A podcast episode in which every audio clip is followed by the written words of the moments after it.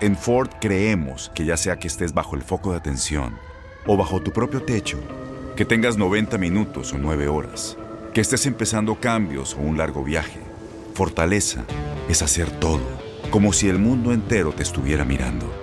Presentamos la nueva Ford F150 2024. Fuerza así de inteligente solo puede ser F150. Construida con orgullo Ford. Fuerza Ford. Aloha mamá. Sorry por responder hasta ahora. Estuve toda la tarde con mi unidad arreglando un helicóptero Black Hawk. Hawái es increíble. Luego te cuento más. Te quiero. Be All You Can Be, visitando goarmy.com diagonal español. When something happens to your car, you might say,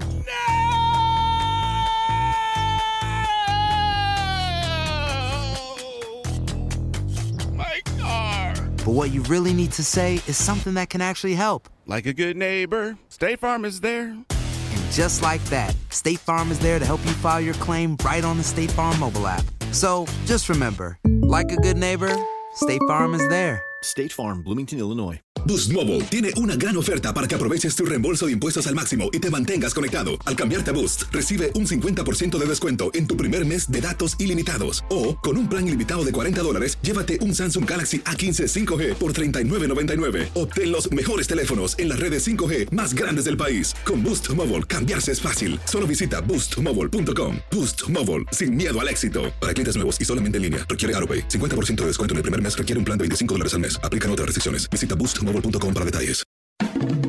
El rey de los deportes tiene su propio espacio. El pitcher subió a la lomita y el umpire canta Play Ball. Comienzan nueve entradas de béisbol. Estás entrando a Desde el Diamante. Hola, ¿qué tal? Bienvenidos a un nuevo episodio del podcast Desde el Diamante, podcast especializado en béisbol de TUDN Radio. Ahora sí, ya para hablar del campeón de la Serie Mundial del 2020, después de tantos meses en los primeros de este año de incertidumbre que no sabíamos si se iba a jugar o no, pues ya tenemos campeón de la Serie Mundial del 2020 y 32 años después, desde 1988, lo consiguen los Dodgers de Los Ángeles ganándole en seis juegos a los Reyes de Tampa Bay. Soy Luis Quiñones y me acompaña como siempre Enrique Burak y Toño de Valdés para hablar de lo que fue este triunfo histórico de los Dodgers y además con un tremendo orgullo, sobre todo para el béisbol latino y mexicano, de manera muy particular por las actuaciones que vimos de dos lanzadores mexicanos, tanto de Víctor González como de Julio Urías. Enrique, bienvenido a este podcast. ¿Qué tal? ¿Cómo estás? Muy bien, muy bien, Luis. Gusto saludarte. Un abrazo también para Toño, para toda la gente que nos escucha. Pues efectivamente tuvieron que pasar 32 años y también un par de intentos fallidos en Serie Mundial para que los Dodgers finalmente se pudieran eh, coronar. Y en cuanto a la raya de Tampa, un equipo que hizo eh, para muchos más de lo que se esperaba, para otros era un equipo que podía llegar lejos por la profundidad que tenía en su picheo. Eh, y eh, pues eh, también en donde brota de pronto eh, esta cuestión de los analíticos y donde creemos que inclusive el desarrollo de la Serie Mundial se pudo ir por dos a siete partidos de haber mantenido a Blake en el centro diamante y pues está muy interesante también el tema de que eh, a. Hinch que pues saliera del equipo de Houston por la cuestión de las trampas eh, ya tiene chamba con Detroit y Tony La Russa que regresa después de años de ausencia nueve años sin dirigir en el béisbol de las mayores Así es, es que ya acaba de concluir la Serie Mundial y el béisbol de las grandes ligas empieza a generar muchísima información. Toño, yo recuerdo que la semana pasada dijimos, la próxima semana vamos a estar festejando al campeón, pero vamos a estar despedazando a los Dodgers. Y no, que están aquí, están aquí como campeones de la Serie Mundial. ¿Cómo estás, Luis? Un abrazo igual para Henry y a todos los amigos que siguen este podcast. Sí, no, no, al que ahora están despedazando es a Kevin Cash por sacar a Blake Snell en el partido. Fíjate que eh, ahorita que decía Enrique de, de los eh, Sabermetrics y de todas estas cosas, de, de cómo se maneja ahora el, el, el béisbol con, con computadora y con datos y demás, eh, leía un tweet y la verdad que sí, ya, ya, ya te puedes analizar y efectivamente los Sabermetrics siempre van a salir triunfadores. ¿Por qué? Pues porque todos los equipos los utilizan, o sea, siempre va a haber uno que gane gracias a la, a, a la sabermetría.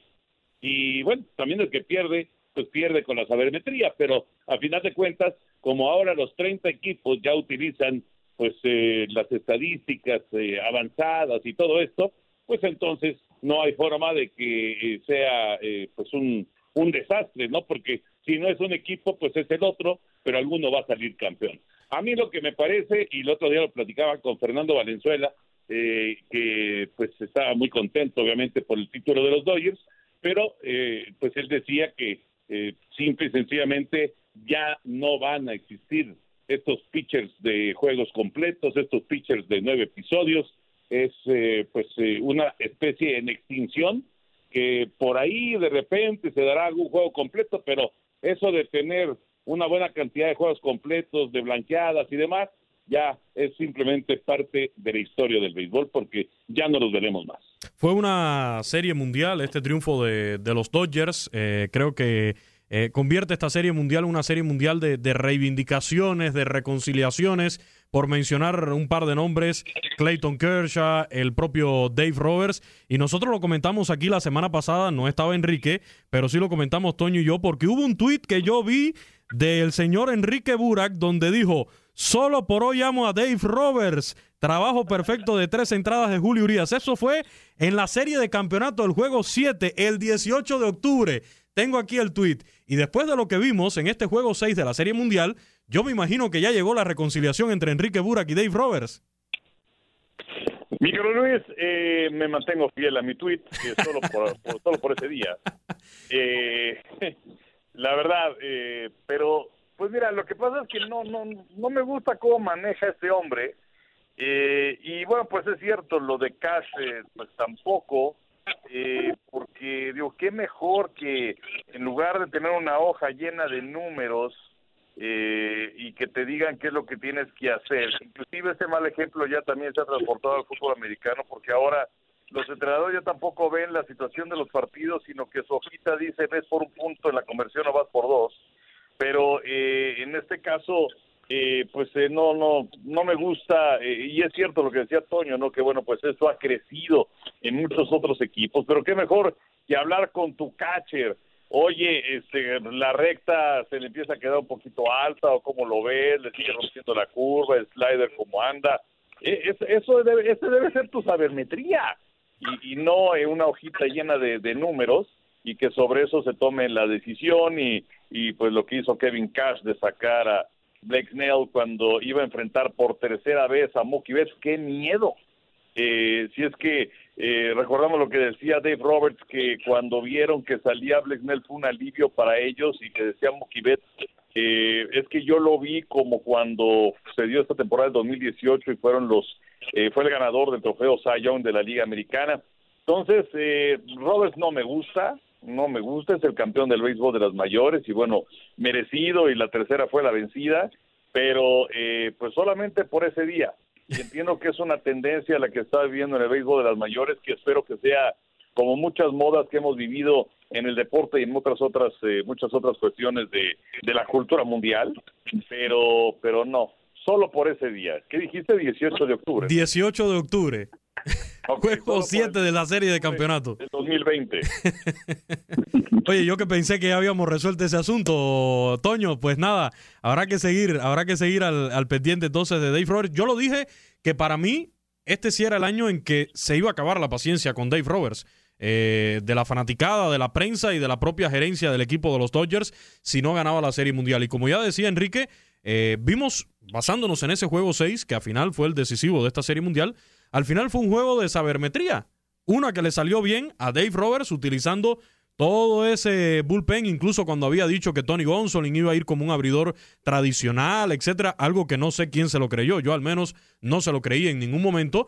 Eh, y por el otro lado, pues eh, el señor Kevin Cash le sale mal la sabermetría con sacando a, a Blake Snell. Aquí tuvimos el ejemplo de eh, la estrategia de la sabermetría saliéndole bien eh, rompiendo a favor de los Dodgers y saliéndole totalmente mal entonces a los Reyes de Tampa Bay. Por eso yo creo que la sabermetría debe ser una herramienta, pero que no te puedes ir completamente con esa herramienta a tomar decisiones. Tienes que dejarte guiar como manager eh, por el corazón, tienes que hacer, como ya decía Enrique, eh, esto de ir a conversar con el propio pitcher, oye, cómo te sientes, ir a ver al, al receptor también, cómo ves eh, al hombre, cómo, cómo le están cayendo los lanzamientos para tomar tus decisiones. Guiarte por el corazón, creo que todavía tiene que existir en el deporte esa parte sentimental, emocional de los entrenadores y de los propios jugadores de decirte, oye, no, déjame que hoy es mi día.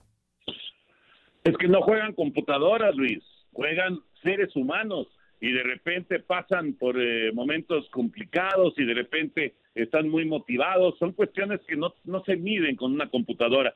Justo, eh, y, bueno, eh, Enrique estuvo ahí en ese, en ese podcast que tuvimos con, con Juan Gabriel Castro, el manager de, del equipo mexicano, y decía eso exactamente. Si no, no está mal lo del Saber Matrix, ese, los, la sabermetría, no está mal, pero no puede ser la única manera o la, única forma de basarse para dirigir. Se necesita todavía tener ese feeling y, es algo que se está perdiendo. Ahora, los defensores de, toda esta información eh, cibernética y demás, los defensores dirán, no, bueno, pero ya ganó Roberts, pues sí, sí, pero perdió Cash, porque al final de cuentas, insisto, ya todo mundo se basa en eso y es como una forma de, pues hasta de protegerse, ¿no? O sea, yo hice lo que me indicaban los números y al final de cuentas no me funcionó. A, Kevin Cash podrá decir, yo saqué a Blake Snell, ¿por qué? Pues porque ya, iba a enfrentar por tercera vez al orden al BAT y lo que me indica la sabermetría es que no se debe de enfrentar, y mucho menos en un partido debido a muerte, no se debe enfrentar un pitcher por tercera ocasión al orden al bat. Y pues de esa manera, digámoslo así, se protegen, entre comillas, y dice, pues yo, yo me fui con lo que me indica eh, la computadora y no funcionó ni hablar. Pero sí, son cosas que ojalá, como dice Enrique, ojalá que sea una cuestión de moda y que, y que se den cuenta de que el béisbol, el béisbol con toques de pelota y el béisbol con eh, pues un pitcher que, que puede caminar lejos en un momento dado, pues eh, puede puede también llevarte a, resultados positivos y a, y a victorias, ¿no? Eh, sí es eh, es una situación especial la que se vive en el béisbol de la actualidad y, bueno habrá muchos que les guste por supuesto y es muy respetable y, y habremos muchos que no nos gusta así de sencillo, ¿no? Ahora, en cuanto a estos Dodgers y ese juego 6, lo que es una realidad, y yo espero que el béisbol no cambie tanto eh, en su esencia de aquí a los próximos años y no sé, cuando en el 2050 o en el 2100, yo no sé cuándo, eh, se revise, porque me imagino que todavía de aquí a aquel tiempo existen eh, existan las hojas de anotación, los box score de, los juegos, etcétera. Yo me imagino que cuando busquen en, los box, box score de este, de este juego 6 de la Serie Mundial del 2020, van a encontrar algo que sí no va a escapar a la vista de nadie, y es victoria para Víctor González punto por juego salvado en ese juego 6 para Julio Urias. Cuánto orgullo, Enrique, eh, el ver el protagonismo de estos dos mexicanos en el juego 6 de la Serie Mundial. He escuchado ya por ahí eh, algunos colegas ¿no? que, que salen en defensa y, y, lo decían, por favor, que mañana todas las portadas de los diarios deportivos, de las páginas deportivas mexicanas, estén hablando de estos dos hombres, porque sabemos, bueno, el seguimiento que se le da al fútbol eh, en, todo México y cualquier hazaña por ahí, cualquier gol en cualquier equipo, en cualquier liga, se resalta hasta lo máximo. Y aquí estamos hablando de, del tope del béisbol, de grandes ligas, del béisbol mundial. No hay nada más grande que lo que acabaron de hacer estos dos hombres en esa serie mundial. No, estoy de acuerdo contigo y, y sí, yo no sé si es que al día siguiente de la serie mundial hubo algún periódico de deportes que puso como titular Chicharito no juega con el Galaxy. Pero, eh, pues, eh, desde luego que estamos hablando acerca de dos chicos que además han tenido un camino complicado porque, pues, no es fácil desprenderte a una edad tan temprana de, tu familia, vivir solo. Eh, muchos, inclusive, la pasta mal en un principio se quieren regresar. la lesión y la operación a la que se tuvo que someter Víctor González, de, de, Tommy John, que pues la rehabilitación es de un año, le tomó siete años estar en sucursales para llegar al equipo grande. En el caso de, de Urias, bueno, pues también una operación eh, en, el, en el hombro y el hecho de que no tuviera la confianza del manager y que ya vas a ser abridor, no, mejor vete de regreso a la sucursal de Oklahoma y luego regrésate y no, ya no vas a ser abridor, vas a ser revista. O sea, mucha incertidumbre. Pero la verdad es que a la hora de la hora los dos mostraron estar bien preparados, eh, respondieron a la hora que se requería. El asunto del juego de campeonato en contra de los Bravos, el número 7, también el relevo que fue espectacular de siete entradas de Julio, eh, y ahora este relevo que es de dos entradas y un tercio, y el caso de, de Víctor que son eh, cuatro hombres y que poncha a los últimos tres a los que enfrenta. Realmente un trabajo excepcional y además con una notable, una gran presión, porque a lo mejor te meten, yo qué sé, como, como bateador emergente y pues si no das de hit, pues sí, dices, caray, falló, pero no pasa nada. Y como pitcher, sobre todo en un partido tan apretado como este, de gran tensión, eh, no hay margen de error. Te equivocas y bueno, pues se te vienen encima. Entonces, eh, fue, fue una actuación verdaderamente sensacional. Y hablabas acerca de, por ahí creo mencionabas el año 2050. Pues fíjate, eh, 2050 estamos hablando de que faltan 30 años y eh, yo creo que sí nos vamos a acordar porque de Valenzuela, de aquellos hoyos ya pasaron 39 ¿eh? y vaya que nos seguimos acordando. Claro que sí, no, y lo digo porque al final eh, si no, eh, es lo que menciono, si el béisbol no cambia tanto y se mantiene el formato de que al menos cuando usted busque un juego, lo primero que se encuentre es carrera, hit, error, eh, quién ganó, quién perdió y quién, quién dio honrón, yo creo que eso no cambie de aquí a, muchos años, pero como van las cosas, no sé, ya uno no sabe ni qué pensar, pero por eso decía que, que a golpe de vista, cuando se abra el resultado de esta serie mundial, te va a quedar plasmado ahí escrito el nombre de estos dos mexicanos, ¿no? Para orgullo, eh, por supuesto, de, todo México y, de todos los que amamos y seguimos tanto el béisbol latino, Toño. Sí, no, indiscutiblemente este, este es un, un momento dorado para, para el béisbol de nuestro país. Es un, es un momento muy, muy importante para estos dos muchachos que efectivamente, sobre todo en el caso de Víctor, pues apenas está arrancando su carrera eh, son dos historias realmente inspiradoras, ¿no? Por todo lo que han pasado, porque Víctor estuvo a punto de retirarse, la operación Tommy John y luego las lesiones le pegaron durísimo, eh, afortunadamente logró sobreponerse y, llegar pues hasta el máximo nivel que es eh, el béisbol de las ligas mayores y lo de Julio pues ya ya lo comentaba Enrique no realmente es es un muchacho eh, con con unas con unas habilidades enormes y pues sí, batalló y batalló mucho con el asunto de su ojo, pero pues ahí está también, ¿no? Sobreponiéndose y, y además, a mí lo que me encantó, Luis, Henry, lo que me encantó fue la, la, la, la, el aplomo, la firmeza con la que se dieron los dos en el centro del diamante. O sea, no, no, no hubo titubeo, no hubo nada. O sea, aparecieron cuatro hombres, cuatro outs, Víctor. Siete hombres, siete outs, Julio. Ni siquiera, ni siquiera le dieron chance de respirar a los bateadores de, de, Tampa Bay. Fue realmente algo extraordinario, ¿no? O sea, los eh, los eh, relevos de, de, los Dodgers pues eh, habían batallado en, en, algunos momentos durante durante la campaña regular y por supuesto durante la postemporada, incluido Kenny Jansen, definitivamente, pero estos relevos específicamente fueron extraordinarios, ¿no? Extraordinarios y, y sí, pues en la máxima presión, o sea, no, no, no hay más presión que jugar grandes ligas y jugar la Serie Mundial. Y en ese, que es el aparador más grande del béisbol en todo el mundo, pues lucieron de maravilla para, pues para quedar ya registrados y, y yo creo que en el 2050 y, y los que sigan vivos en el 2080 y en el 2100 se, seguirán seguirán recordando esta, esta hazaña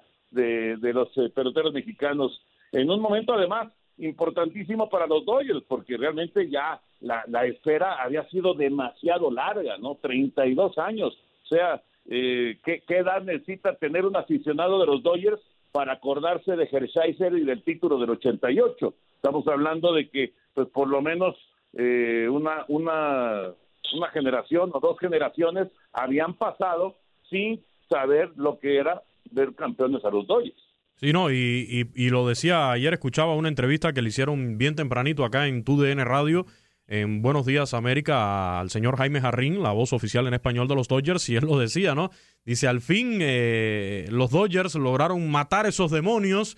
Eh, así le decía que durante 32 años nos tuvieron sin, sin serie mundial. Era la verdad una tortura para los fanáticos de los Dodgers. Además, saber que llegaban tan cerca, que, que, llegaban una vez más y llegaban y, no poder ganar eh, la, serie mundial creo que era lo peor, ¿no? Que le, que le pasaba a la fanaticada y al, y al propio equipo. Ahora, hablando específicamente de, Julio, Enrique y Toño, eh, ¿cuál va a ser entonces el futuro para Julio Urias? Porque ya en esta serie mundial lo vimos abrir juegos, lo vimos eh, relevar, eh, los las dos cosas la hizo bien. Por cierto, se armó eh, tremendo revuelo, muchas críticas cuando Dave Roberts saca a, Julio Urias en el juego del sábado. creo que demostró Dave Roberts que no era nada en particular contra Julio Urias porque al otro día saca también antes de, tiempo a, a Clayton Kershaw. ¿Qué futuro le ven a Julio Urias? Es algo que le preguntan al propio Julio Urias y él dice, no, yo estoy aquí lo, ha dicho desde que empezó la temporada. ¿eh? Yo estoy aquí a disposición de la organización. Lo que me manden a hacer, yo lo hago. Pero, pero ¿qué creen ustedes que sería lo mejor para Julio Urias? Eh, ya emprender su, su, carrera eh, como un abridor de los Dodgers, quizás tirarse más para, para el relevo. Pues es muy complicado y hay que preguntárselo a la computadora, ¿no? A ver qué le dice la computadora. eh, pero eh, y bueno eh, sí eh, bueno al que al que creo que sacó un poquito de tiempo fue a Bueller porque bueno con Kershaw como que no se mete tanto y lo respeta más pero em, eh, el año próximo ya va a estar de regreso David Price con el equipo de los Dodgers que pues no participó en esta campaña por el asunto del coronavirus a no ser que la pandemia se extienda pues entonces a ver qué es lo que dice David Price. Pero pues, lo que pasa es que ahora los Dodgers en esencia ganaron con dos abridores la Serie Mundial. Eh, y entonces eh, habrá que ver qué es lo que se define para la próxima campaña. Yo sí creo que debes tener cuatro abridores, a lo mejor es una forma de pensar demasiado tradicional, pero creo que debes tener cuatro y en el caso de los Dodgers dejaron ir a infinidad y lo hemos platicado, se fue Gil, se fue Maeda, se fue Stripling, se fue Ryu, eh, y te quedaste pues únicamente así con abridores natos, lo puede ser eh, eh, desde Bueller y también Clayton Kershaw y a lo mejor Alex Wood lo puedes colocar por ahí, Donson y que también abrió partidos. Eh, y viene Price de regreso. Yo quisiera ver a Julio como abridor, pero la verdad las cosas es que pocos pitchers, y no es que ninguno, en el de los Dodgers se pueden cumplir con esa doble misión de abridor y de relevista. Entonces no me sorprendería que Robert lo colocara un día como abridor y luego sabes que ahora vas de relevista y luego para la que sigue vas como abridor. Es complicado por la cuestión de los días de descanso que de un pitcher abridor. Pero yo lo vería en esa dualidad para cómo se están manejando las cosas ahora. Sería una verdadera, bueno, no sé, eh, para mí sería una verdadera tortura para el propio eh, Julio Urias, y creo que lo comentábamos la semana pasada aquí con Toño, eh, de que desde todos los puntos de vista, hasta el propio pitcher necesitaría no tener una certeza, tener de verdad eh, definido cuál es su rol dentro, dentro del equipo. Ojalá, ojalá eso pudiera pasar para la siguiente temporada. Además de este tema de Julio Urias, Toño, y, tu visión ¿no? sobre el futuro de Julio Urias, que bueno, ya lo comentamos un poquito la semana pasada también. ¿Crees que ya se reconcilió, ya se reivindicó con las actuaciones que tuvo en esta Serie Mundial Clayton Kershaw? Sí, sí, sí, definitivamente. No, no, pero sin duda, Luis.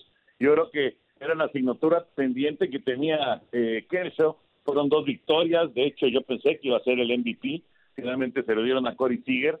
Pero sí, definitivamente. O sea, lo, que le faltaba, por si había alguna duda de que iba a ir al Salón de la Fama, es, indiscutible. Le, hacía mucha falta a Kershaw poder resolver en, Serie Mundial, en, en postemporada en términos generales, pero en Serie Mundial sobre todo, eh, y tener buenos partidos. Y, ahora, ahora me parece que ha cumplido eh, con, con lo que esperaba la gente, con, con esa, pues, esa, esa necesidad que tenía de demostrar en los partidos grandes que podía que podía ganar y que podía además tener buenas actuaciones. Sí, definitivamente. Y con respecto a Julio, eh, yo creo, creo, eh, digo, ya, ya se sentará eh, Robert con Pryor y con toda la gente de, de, los que manejan el picheo del equipo de Los Ángeles, pero yo creo que van a terminar para el siguiente, porque hay que recordar que viene campaña completa, no, no temporada de 60 partidos y, en campaña completa hacer lo que dicen. Estoy cruzando los dedos, ¿eh? Yo, yo estoy cruzando los dedos para que eso sea así. Sí, no, bueno, obviamente no, no, no sabemos cómo se va a comportar la pandemia, evidentemente, pero bueno, esperemos que sea una, una campaña de 162 partidos, pero eh, no, no, no podría, ningún, ningún pitcher aguanta estar combinándose entre abridor y revista en, en, en las mayores. Yo creo que eso no se puede. Eh, yo creo que van a irse con cuatro abridores eh, y el quinto va a ser May. Y, esos cuatro abridores van a ser Kershaw, eh, por supuesto Bueller, Julio y Price, que Price no quiso estar esta campaña por el asunto del coronavirus, pero ya va a estar en el 2021. Es, yo creo que es muy buena rotación de picheo y, May como un quinto en, en, esa, en esa rotación. Eh, creo que así es como lo van a terminar manejando, pero bueno, ya, ya, ya, ya veremos qué nos dice la computadora también, ¿no? ¿Qué, qué análisis nos trae la computadora y también qué posibilidades tengan los Dodgers en un momento dado de hacer contrataciones en la agencia libre, porque en la agencia libre hay una larga, pero larga lista de pitchers abridores que en un momento dado podrían caer ahí con el equipo de los Dodgers. Enrique, eh, se quedaba pendiente contigo el tema de Clayton Kershaw. ¿Le damos el perdón ya o todavía?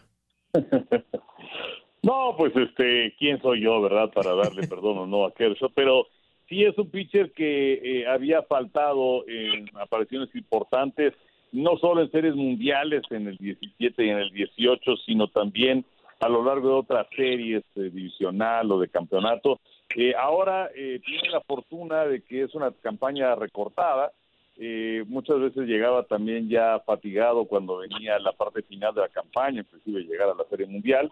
Y entonces ahora pues estaba eh, en forma de mitad de temporada cuando llegó la Serie Mundial. Entonces es algo muy importante para Kershaw que además eh, estuvo sano, fuera de que llegó a tener esos problemas en la parte baja de la espalda, que por eso perdió la primera apertura de los Dodgers en la temporada, o también lo recordamos en la postemporada que tuvo que recorrerse una de sus aperturas, pero estuvo mayormente sano y eso también significa que su recta, que poco a poco venía cayendo en cuanto a velocidad, ha recuperado entre 3 y 4 millas, que es algo muy importante para Kershaw.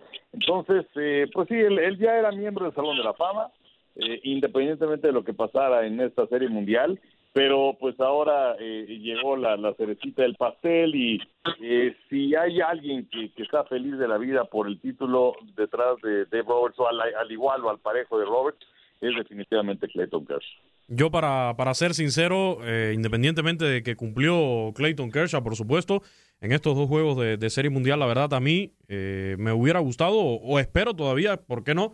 Que pueda suceder más adelante ya para, para coronar aún más esa carrera eh, un protagonismo en un juego decisivo, ¿no? Por supuesto, que, que, abriera un juego decisivo de Serie Mundial o, o, que lo traigan así de, oye, ciérrame el juego como sucedió con el propio eh, Julio Urias y, ver una demostración así de, de Clayton Kershaw. Creo que, que me faltaría un poquito más eso, ¿no? Para ya ver esa reivindicación de, de Kershaw en una, en una serie mundial. Boost Mobile tiene una gran oferta para que aproveches tu reembolso de impuestos al máximo y te mantengas conectado. Al cambiarte a Boost, recibe un 50% de descuento en tu primer mes de datos ilimitados. O, con un plan ilimitado de 40 dólares, llévate un Samsung Galaxy A15 5G por $39.99. Obtén los mejores teléfonos en las redes 5G más grandes del país. Con Boost Mobile, cambiarse es fácil. Solo visita boostmobile.com. Boost Mobile, sin miedo al éxito. Para clientes nuevos y solamente en línea, requiere AroPay. 50% de descuento en el primer mes requiere un plan de 25 dólares al mes. Aplican otras restricciones. Visita boostmobile.com para detalles. Termina la, temporada, hay que reconocer también, eh, más allá de lo, de lo que hablamos, ¿no? Y, de lo que pudo haber sido un error o no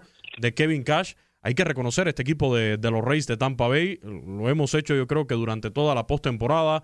Eh, hablar bien de este equipo de, de los Rays. Hay jugadas, la verdad, que, que, a mí me gustaron de esta serie mundial. No sé, está el, el, la decisión de ese juego que por supuesto, eh, por cierto, la, la, narración tuya, Enrique, se hizo viral por ahí en redes sociales porque fue una locura el final de ese juego con Randy Arozarena entrando a, la goma, regresando porque se caía por la velocidad. Nos decía Daniel Schwarzman que estuvo allá en, en Arlington que la velocidad que traía para el home play era, era impresionante y por eso se termina tropezando ahí, cayéndose Randy Arozarena. Fue de locura ese final del juego. Para mí, a mí me gustó la decisión de mandarlo para el home plate y, forzar una jugada de ese tipo, un error de ese tipo, porque ya el juego de todas formas eh, lo habías empatado. Estuvo el intento de robo también de, de Manuel Margot, que al final eh, no sale bien pero creo que, no sé, a mí me quedó la duda de que si hubieran pedido la revisión de la jugada, quizás, quizás eh, pudo haber cambiado la, la, decisión porque estuvo bastante cerradita. O sea, demostró hasta el final este equipo de los Reyes de Tampa Bay que están jugando un béisbol agresivo, un béisbol diferente más allá del tema de la sabermetría, creo que aprovechando el más mínimo chance que le daba el contrario. No, y además, además tiene, tiene sabor latino, ¿no? Con, eh, con Randy, ya eh, todo, toda una campaña 162 partidos, creo que Tampa puede, puede todavía eh, crecer y, y ser de nueva cuenta un rival complicadísimo en el este de la americana, ¿no? Y con Margot y bueno, con estos, estos peloteros que le dan una, una pimienta especial. A mí me gusta cómo juega Tampa Bay, me parece que, que es un equipo eh, muy, muy atractivo para, para seguir, para, pues, para, inclusive para apoyar, ¿no?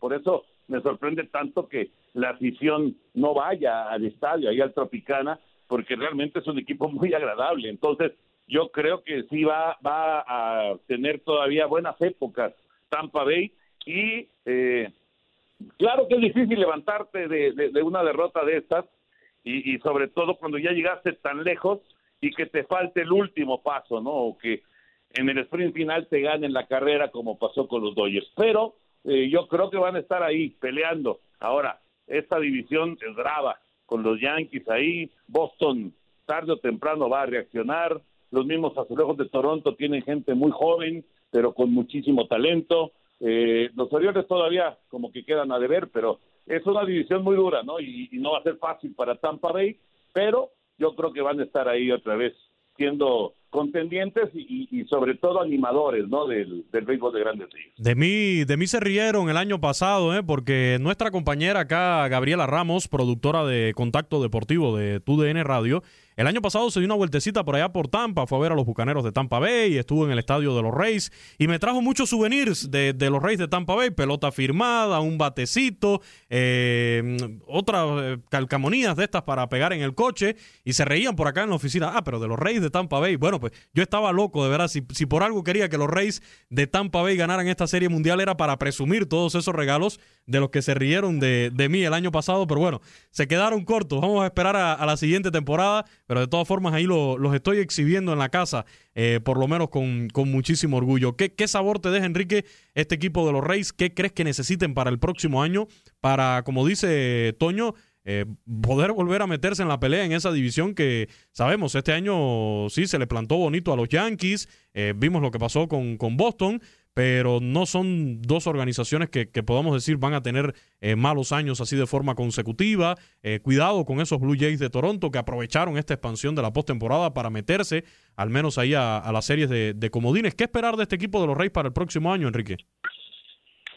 Pues es que, como decía Toño, la, la, la batalla en la división es muy fuerte. Ahora, no es un equipo enfrentado, ya regularmente ha ganado más de 90 partidos en temporada regular, ya se veía venir eh, el éxito del equipo de la raya de Tampa, que en este aspecto y la profundidad de ficción no, no me sorprendieron, pero eh, sí tienes una gran competencia porque pues tienes a los Astros de Houston que estarán de regreso y tienes a los Atléticos de Oakland y evidentemente Yankees y el equipo de Boston que no creo que va a ser otra mala temporada.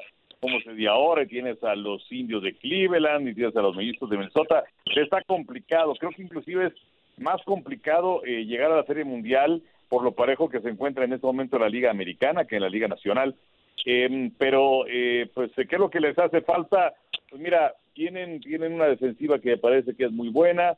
Quizás les hace falta un bateador.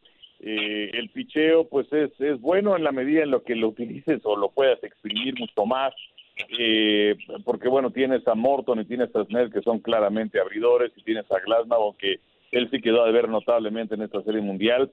Eh, eh, y, y, es un equipo que pues eh, sin tener esa gran nómina fueron los número 28 en esta campaña no están acostumbrados a gastar mucho y además eh, eh, ellos nunca se van a ir sobre un Gary Cole, por ejemplo, que te va a costar 350 y tantos millones de dólares, ellos prefieren invertir en siete pitchers y darle 10 millones a cada quien te va a lanzar una entrada por partido.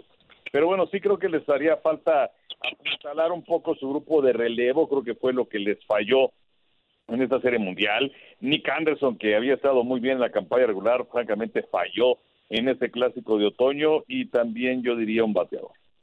Y ya para, para cerrar el tema de, de la Serie Mundial, bueno, eh, causa un poquito de, de preocupación eh, los números que quedaron en cuanto a, a los ratings ¿no? de, esta, de esta Serie Mundial en los Estados Unidos. Eh, yo me imagino que en México la transmisión de TUDN haya tenido altos índices de audiencia y más aún porque eran los Dodgers, porque teníamos el protagonismo de, de Julio Urias, de Víctor González, pero en los Estados Unidos sí crea preocupación. Eh, los índices, veíamos ayer ya los resultados, ¿no? Eh, rompiendo récords eh, negativos por ahí, incluso este juego 6 de, de la Serie Mundial.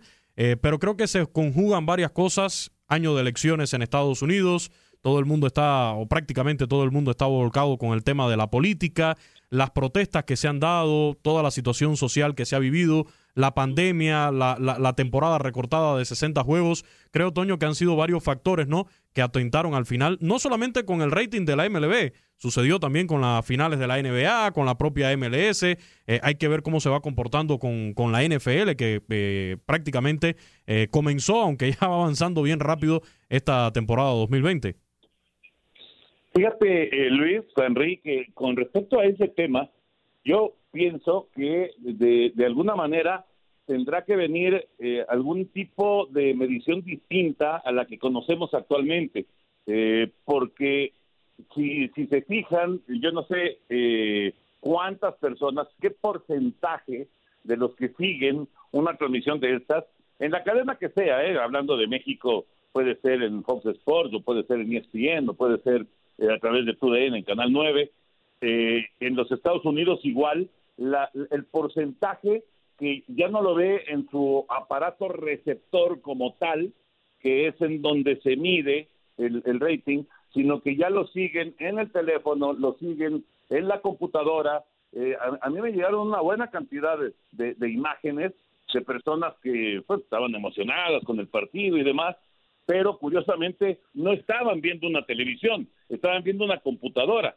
Y, y entonces ahí me parece que se pierde mucho de lo que es en sí el, el, el, la cantidad de, de, espectadores que realmente tiene una transmisión de estas, o la final de la NBA, o el Super Bowl, o el deporte que me digas, ¿no? La, el gran evento deportivo que tú me digas. Yo creo que de alguna manera van a tener que encontrar una, una forma de eh, canalizar a todas estas personas que también siguen la transmisión o que también siguen el partido y que no es precisamente en una televisión, como pues los de cierta edad, pues ya estamos acostumbrados a hacerlo de, pues, de toda la vida, ¿no? Entonces sí es, sí es interesante, es un, es un tema, la verdad, muy, muy, muy interesante porque eh, yo no, no veo, realmente no, no veo, ah, por más que sea ahorita un momento político en Estados Unidos y lo que, lo que me digas o todas las, las opciones que hay para seguir en la televisión y demás,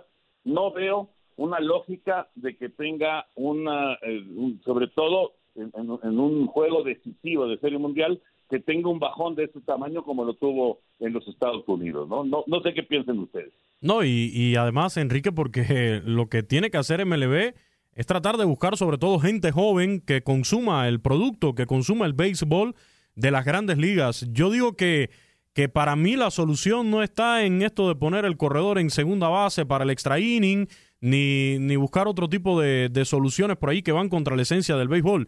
Para mí, hay que dejar en primer lugar que los peloteros se gocen el béisbol, que estos peloteros jóvenes, como el propio Randy Arozarena, que lo vimos festejando ahí al estilo de Cristiano Ronaldo, eh, bueno, lo que hace Ronald Acuña, lo que hemos visto que hace un Juan Soto, eh, ya olvidarnos un poco de esas reglas no escritas, dejar que los peloteros se gocen el béisbol, porque al final eh, ese tipo de juego, ese tipo de picardía, ese tipo de, de situaciones, hasta de polémica que te pueda surgir dentro del béisbol es lo que le va a atraer a la gente.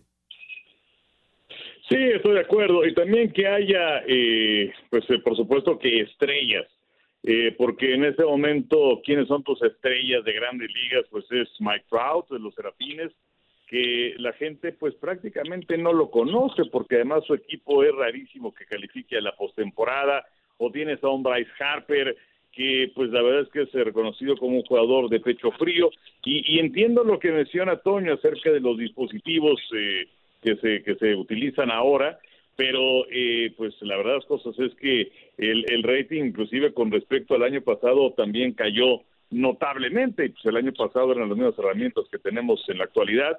Entonces, eh, sí habrá que ver cuál es esa, esa explicación, pero pues yo creo que es un fenómeno eh, natural, inclusive la NHL, también sus ratings eh, viajaron, eh, bajaron este año con respecto a años anteriores, aunque la NHL y el básquetbol, ellos sí tienen eh, la, cuestión de decir, bueno, nosotros no jugamos en nuestra época habitual, que sus finales son en junio y no precisamente en octubre, o eh, pues eh, también las transmisiones de fútbol mexicano que se ven en Estados Unidos también han bajado. Eh, entonces, pues yo creo que también tiene que ver con que la gente está, está en otra cosa en este momento.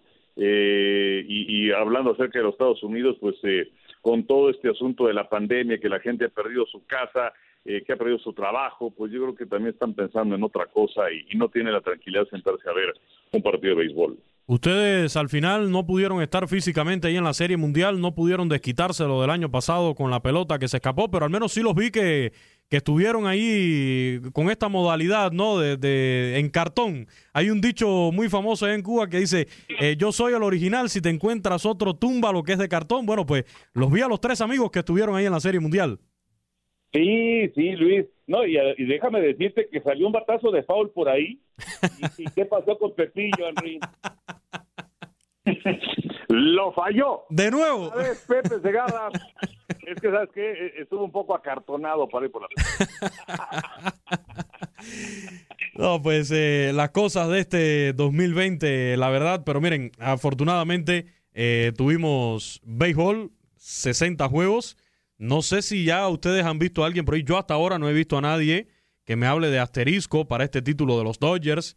Ni lo quiero ver tampoco porque creo que eso lo aclaramos desde un principio que eh, al menos, no sé, yo en mi opinión no creo que deba ponérsele un asterisco. Fue parejo para todo el mundo los 60 juegos. Un 2020 que esto fue lo que nos dejó.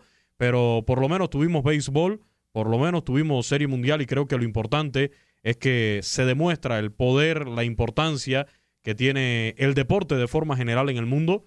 Yo creo que no sé hasta cuándo sigue esta situación de la pandemia, están los rebrotes ya, pero creo que, que el deporte se debe mantener como una forma de, distracción, de al menos estar en la casa y ver algo diferente ¿no? a, a, las noticias, que sí es necesario mantenerse actualizado, pero creo que también eh, llega el momento en que necesitas eh, despejar la mente con algo y creo que el deporte es una muy buena opción. Sí, de acuerdo, totalmente de acuerdo. A mí me parece que es, eh, es una forma de, pues, eh, primero de distraerse, ¿no? De, de, tratar de pasar un buen rato, eh, de, de, el deporte que te guste, ¿eh? no tiene importancia si es el tenis o el box o el base o el fútbol o el americano, no importa, pero el chiste es encontrar cosas para distraerte, porque si, si, si estás pensando las 24 horas del día en el COVID y en todas las broncas que hay con, con relación a, a, a, la economía, etcétera, etcétera, pues entonces simple y sencillamente eso no es vivir. Hay que, hay que encontrar esos pequeños detalles, esas pequeñas dosis de, de cosas agradables y que, y que nos permiten pues eh, pasar un buen rato, ¿no? Entonces yo creo que es, es muy, muy importante y yo de ninguna manera, así, de ninguna manera pondría un asterisco en, en esta temporada. Yo creo que cada quien pues tuvo en, en, posibilidad de, darse cuenta de cómo, de cómo manejar una campaña de 60 partidos, de cómo hacer un, un playoff más largo eh, con, una ronda extra y bueno, no, no, no, no hubo trucos, ¿no? Para nadie hubo trucos, simple sencillamente fue una campaña recortada, pero de asterisco para nada. Así es. Bueno, pues Acabó la temporada, ya estaremos en próximos podcasts eh, tocando otros temas, Enrique Toño, eh, porque acabó la temporada y ya tenemos noticias de nuevos managers. Eh, Tony La Russa que regresa a dirigir a mis Cuban White Sox, a los Chicago White Sox. también el tema del regreso de A.G. Hinch con los Tigres de Detroit ahora y posiblemente la semana que viene, cuando estemos grabando este podcast, quizás tengamos nuevas noticias de movimientos, de managers, de jugadores porque el béisbol de las grandes ligas afortunadamente no se detiene en cuanto a generar eh, mucha, pero mucha información. Solo una pregunta ya para cerrar el podcast con este regreso de A.G. Hinch. ¿Creen que es inminente también el regreso de Alex Cora, Enrique? Eh, eh, fíjate que no sé. Eh, de alguna otra forma, Hinch eh, dejó una imagen limpia pese a todo lo que sucedió. Porque pues eh, por lo pronto él dijo también que no estaba de acuerdo con lo que estaba sucediendo y que rompió unas televisiones y que su culpabilidad fue también el hecho de no haber detenido estas trampas eh, en su momento para dar de seco. Eh, lo de Cora, no, siento una vibra diferente con él. Vamos a ver qué es lo que dice, ¿no? Eh, porque pues él no nada más estuvo embarrado en Houston de 2017, también estuvo embarrado con Boston de 2018. Eh, y, nada más este un, paréntesis sobre lo de la rusa. Llama la atención que regrese. ¿Por qué regresa a sus 76 años de edad Tony La Rusa? El manager que haya regresado más veterano es eh, Jack McKeon con los Marlines en el 2011-12, por ahí a los 80 años. Y regresa a la organización donde empezó Tony La Rusa. Em, dice Jerry Reinsdorf, que es el dueño de los Medias Blancas, que también es el dueño de los Toros de Chicago de la NBA, que eh, el, haberlo despedido es una decisión de la que se ha repetido siempre y eh, pues hay algunos, fíjate, es curioso porque se ha criticado más la llegada de la rusa que la de Hinch y sobre todo porque dicen que si ya está demasiado grande Tony la rusa para eso de la sabermetría y no sé qué tantas cosas y el hecho de que haya dirigido por última ocasión hace nueve años. Pero pues vamos a ver a, a la rusa con estos medias blancas que por fin en esta campaña dejaron atrás esa racha de, fueron 11 años, ¿no? Entre 2008 y 2019 sin calificar a playoff. Así es. Eh, Toño, estos dos temitas ya rápidamente para eh, seguramente la próxima semana seguir tocando, ¿no? Todas estas novedades que vayan saliendo. Sí, van a haber muchas noticias, indiscutiblemente, sobre todo cuando empiece lo de la agencia libre. A mí, eh, lo de lo de la rusa, sí, sí me sorprendió, la verdad. yo no pensé que fuera a ser el, el, elegido, pero bueno, ya explicó Enrique por qué. Es eh, simple y sencillamente es eh, una persona que admira el dueño del equipo y bueno, le da esta responsabilidad. Eh, vamos a ver porque es, es interesante un, un personaje de 76 años que va a dirigir a un montón de chavos que están entre los 23, 24, 25 años, ¿no? Es, es uno de los lineups más jóvenes del béisbol de grandes ligas lleno de talento sin duda, pero es uno de los lineups más jóvenes. Y en el caso de Hinch, eh, yo creo que sí va a haber, eh, pues por lo menos mucha eh, mucha atención con respecto a, cómo se vayan dando las cosas en Detroit.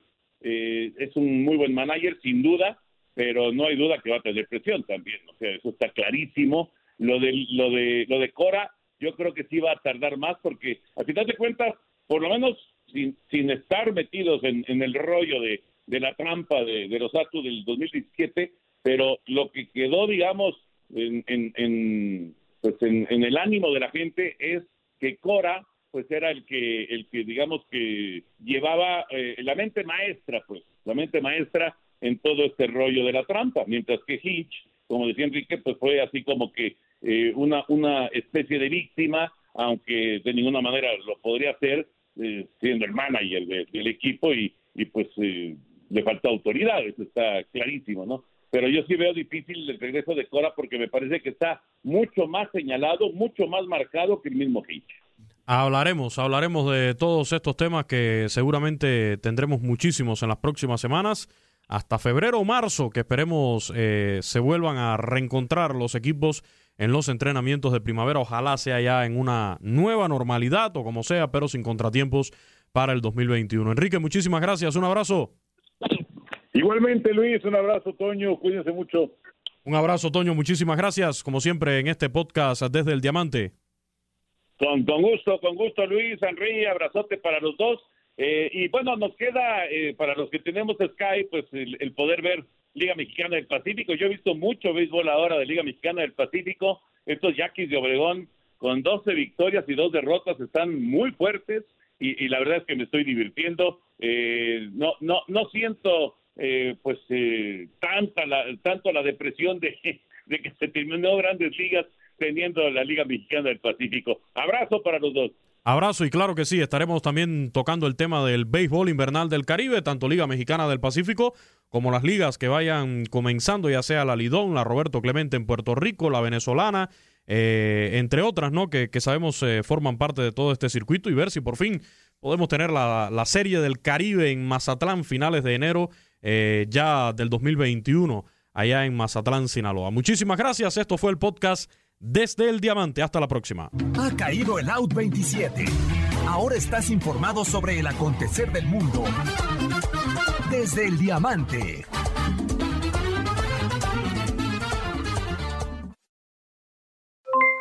Aloha mamá, ¿dónde andas? Seguro de compras. Tengo mucho que contarte. Hawái es increíble. He estado de un lado a otro con mi unidad. Todos son súper talentosos. Ya reparamos otro helicóptero Blackhawk y oficialmente formamos nuestro equipo de fútbol.